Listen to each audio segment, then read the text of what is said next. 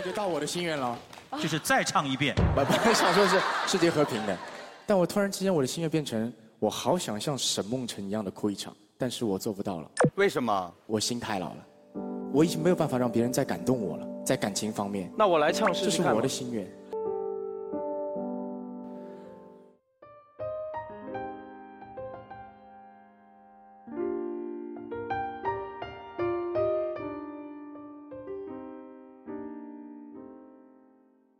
今天节目一开始，大家听到的这段音频，是《火星情报局》的最后一期。薛之谦为了圆沈梦辰的梦想，为他唱了一段认真的雪之后说的一段话。在看了这最后一期的《火星情报局》之后，我心里面对于那个搞怪而又真诚的男人，突然多了一丝理解。我问过身边朋友关于他的印象。提到火星情报局，朋友一脸鄙视，说：“简简，你也是挺沉稳的一个人啊，怎么会喜欢那么一个咋咋呼呼的小孩子呢？”小孩子，他小吗？我查了查资料，薛之谦，男，一九八三年七月十七日出生于上海市，中国内地男歌手。原来他不小，他已经是三十三岁，并且经历过一次婚姻的男人了。所以说，他说在感情方面已经没有人感动我了。说这句话的时候，他先有的收起了那一副搞怪的表情，露出认真的模样。所以，他很羡慕沈梦辰。很羡慕他能够痛痛快快的哭一场，即使他的哭相看起来很做作，很不符合氛围，甚至还带一点表演的成分。该配合你演出的我，也视而不见，可他还是很配合的演出，贴心的送上纸巾。他唱了两句，很尴尬的问汪涵：“局长，我这唱，还是不唱啊？”汪涵这个时候露出很老道的表现，很好的圆场，所有人都过得去，场面也不至于太尴尬。可是，我还是停在那句话里面，久久不能自拔。但我觉得，网上的一句话，对他形容的很贴切：一个人有多不正经，就有多深情。其实说到这儿的时候。突然想起了一个人，那就是金庸老爷子笔下鼎鼎大名的周伯通。周伯通在人们的印象中，也是一个玩世不恭的猎徒。他疯疯癫癫，到处疯，到处玩，把嬉闹当成了人生的一件大事，甚至在大敌当前也收挡不住本性。在《射雕英雄传》的记载中，蛇屋里面。明知欧阳锋、裘千仞两个 BOSS 在，他却仍然玩性大发，迫不及待地拉着郭靖和四个人搞来搞去，最后险些让郭靖玩完。听到这儿的时候，是不是我们有些听众就开始打小鼓了？觉得这人很不靠谱啊？用一句很难听的话就是：像周伯通这样的人，能找得着对象吗？其实，像南帝这种三观正的跟钢筋一样直的男人，最后还是出了家。我略微有点儿替他感到担心。后来证明完全没必要，人家不但有了对象，还有了孩子，只不过略显福薄，遭了裘千仞的毒手。后来极其复杂的三角恋关系出现了，周伯通一个劲儿的追。英姑在后面死追，再加上一个段皇爷，这就热闹了。可很多时候我就想，周伯通有没有爱过英姑呢？直到我看到《神雕侠侣》中的一段，说的是杨过说是让他面见一个人，周伯通是直性子，人却不傻。他听了杨过这两句话，隐隐猜到他的来意，说道。世间我有两个人不见，一位是段皇爷，一位是他的贵妃英姑。除这二人之外，谁都见得。除却这二人之外，他谁都见得。说到这儿，我心里突然一凉。金庸老爷子写到《神雕侠侣》的时候，射雕的那些是是非非，早已经过去了好多年，尘烟过往，不胜唏嘘。那些流过的泪和梦里受的痛，都应当是良辰好景虚设，深埋心底。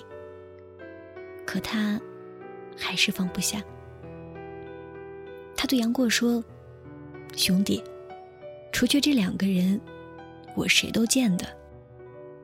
过了这么多年，能让他流泪悔恨的，还是那个与他一起习武、度过几寸光阴的女子。可薛之谦却没有了。他有过一段恋情，无疾而终。”有过一段婚姻，却悄然离世。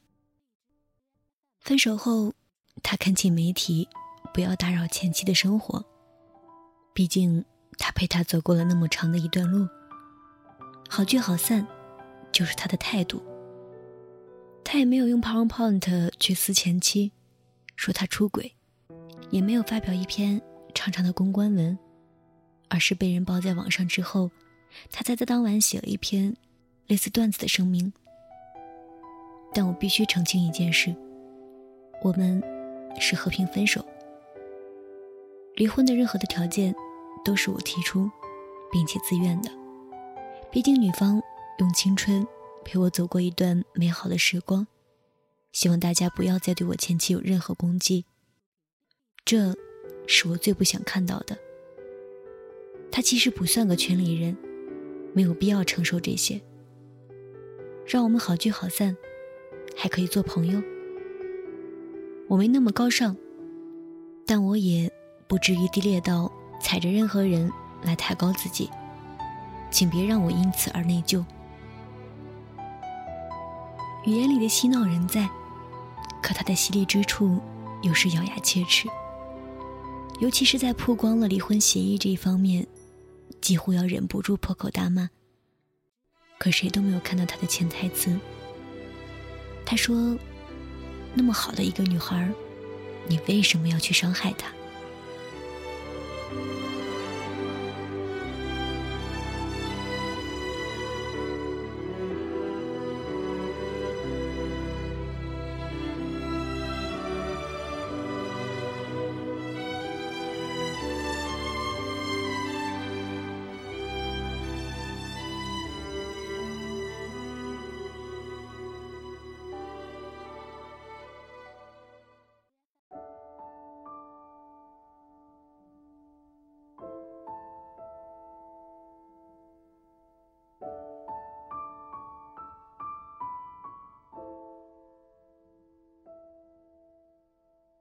离婚之后的薛之谦火了，他玩命的参加综艺，不管是常驻嘉宾，还是应邀嘉宾，都尽力的搞笑。在有他的舞台上，你从来不会知道什么叫尴尬。他的情商总是会帮你在不知不觉中化解所有的难题。自己想梗，吃口红，立扑，这些都玩过。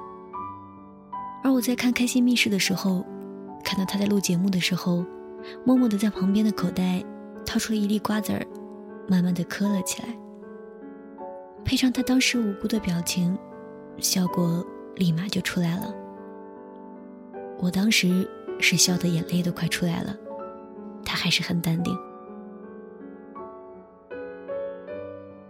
这个梗，我想不会是节目组帮他安排的。是他尽心尽力的为节目组想的。看薛之谦的综艺，他让所有人都笑了；听薛之谦的歌，他却让所有人都哭了。可到了最后，他却连自己都不会哭了。很多人在微博上看到他深夜的加班，心疼不已，在底下留言说：“请你代替我们。”好好照顾你自己，很多粉丝都是含着泪说的。他是怎么做的呢？初学者，刚刚好。我好像在哪儿见过你，全部都疯狂登上了各种头条榜单。今天我们聊薛之谦，不想再谈他努力了十年依旧默默无闻的梗，只想说一个三十多岁的男人的孤独与坚持。总是经过了岁月的淘洗，结尾处总是令人不胜唏嘘。他的愿望从世界和平变成了好想哭一场，但他不会。他想了很多次，他有很多机会，可他停不下来，因为他有梦想，他想所有人都听他唱歌，他想站到我是歌手的舞台。他想让喜欢他的粉丝在对别人说起自己偶像的时候，让粉丝感到骄傲。所以，他不能哭。在看见你的声音的节目中，他作为助演嘉宾变成那一期的 BOSS。在舞台上唱“你还要我怎样的时候”，唱着唱着，他眼里突然有了泪光闪烁。十年心酸，在那一刻烟消云散。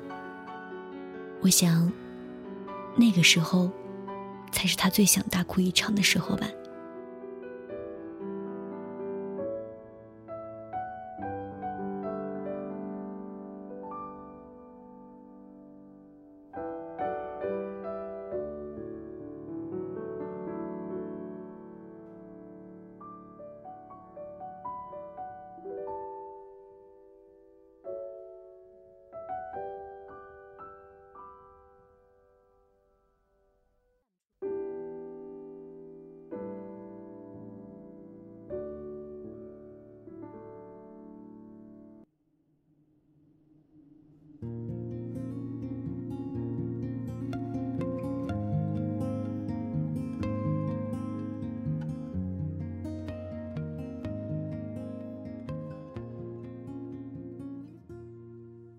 好的，到这里呢，今天关于这个在综艺节目里面带给我们欢乐，在唱歌的时候有一点真诚，带给我们感动的大男生的讨论，哦不，应该说是关于对这个大男人的讨论，就暂时到这里了。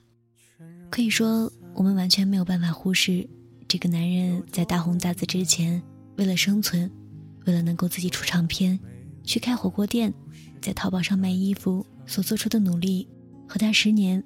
默默无闻的为唱歌做着一切准备的奋斗，但是最让我感动的，还是在《火星情报局》的最后一期里面，他对沈梦辰，也是对所有的观众所说的那一席话。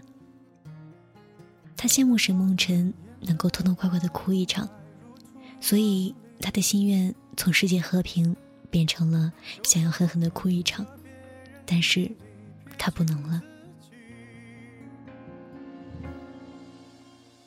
我们不知道薛之谦的下一段恋情会情归何处，也不知道他以后的生活会怎样。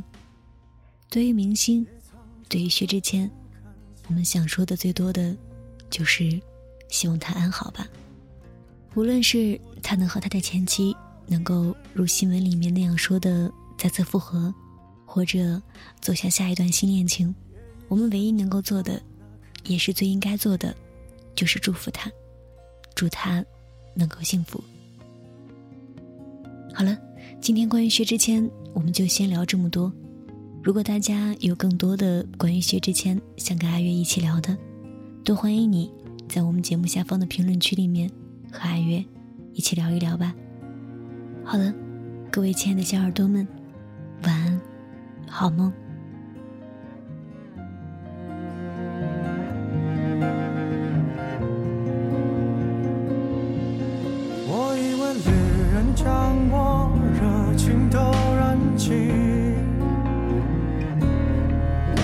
像一张情书，感觉很初级。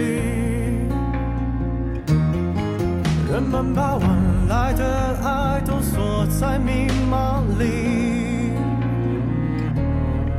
自斟长远的言说撇清所有关系。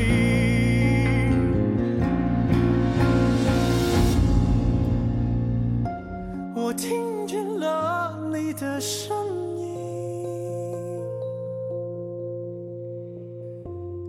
藏着颗不看见的心。